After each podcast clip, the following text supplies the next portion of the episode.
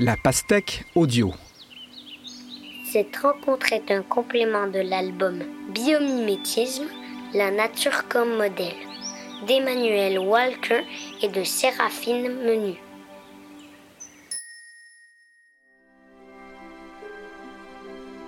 Je suis Moana Lebel, biomiméticienne. Je travaille en biomimétisme à imiter le génie extraordinaire de la nature. La nature, elle s'est perfectionnée à travers tant d'années qu'elle a développé les meilleures stratégies, les meilleures solutions pour vivre sur cette planète-ci. Le biomimétisme, c'est une façon d'apprendre de la nature et limiter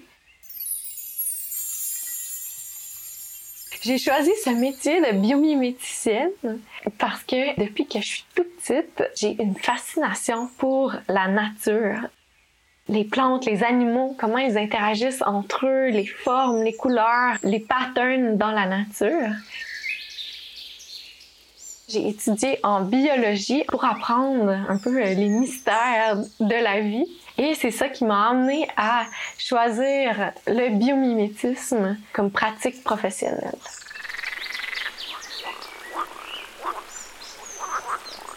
Un exemple de comment on peut imiter le génie extraordinaire de la nature, c'est un train au Japon qui s'appelle le Shinkansen ou le train balle de fusil.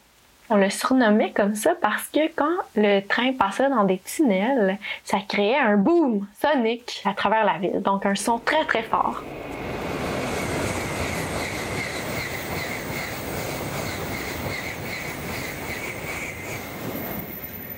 Donc c'était pas très agréable pour les gens qui habitaient dans cette ville-là et pour les passagers. Donc il fallait trouver une solution. Qu'est-ce qu'on va faire?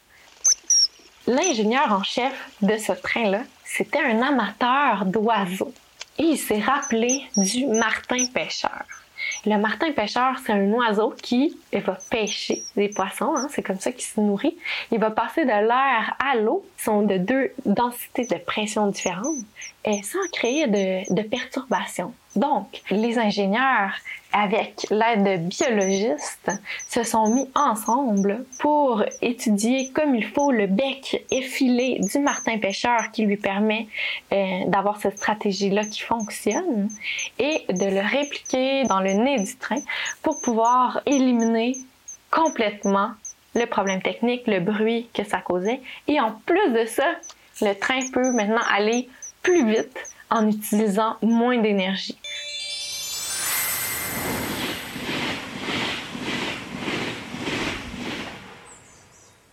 Un autre exemple très intéressant d'un organisme vivant duquel on a pu s'inspirer pour euh, améliorer le monde dans lequel on vit, c'est le lotus.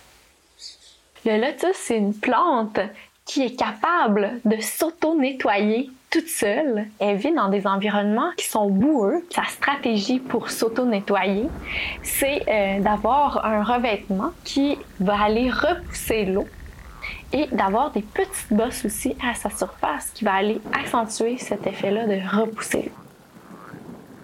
C'est ce qui permet au lotus de rester toujours propre, même quand il est exposé à l'eau, au sable, à la boue, etc. Et euh, l'humain, euh, on a pu s'inspirer de, de cette stratégie-là, de la plante de lotus, pour faire des revêtements, des peintures extérieures, des vitres auto-nettoyantes euh, pour nous aider à utiliser moins de, de détergents, de produits ménagers, etc. dans le cadre de notre quotidien.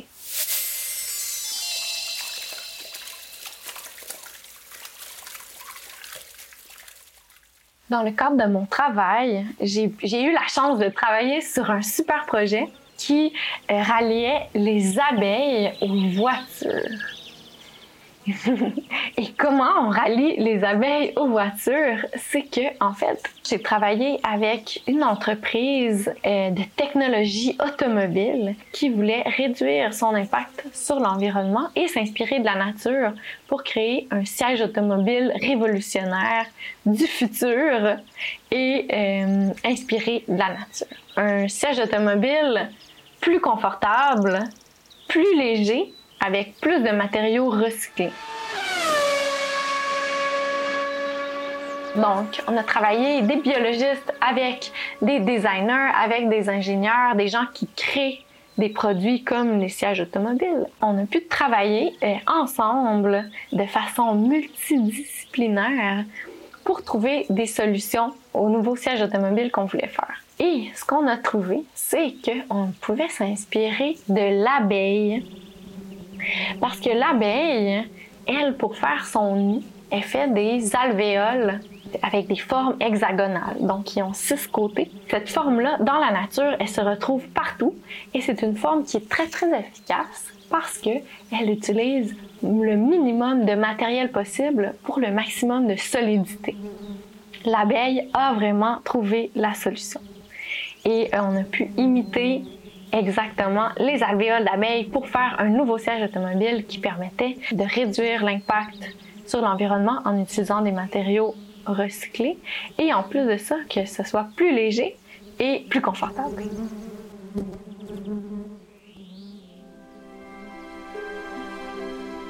Allez vous promener dans la forêt, allez observer les plantes, les animaux, les fourmis, les oiseaux. La nature a tellement à nous apprendre. C'est une source extraordinaire de solutions, de stratégies et de secrets qu'on peut aller découvrir. Une des façons de, de travailler avec la nature le mieux possible, c'est de travailler en collaboration avec elle. C'est d'apprendre de son génie extraordinaire et de pouvoir euh, l'intégrer dans notre quotidien.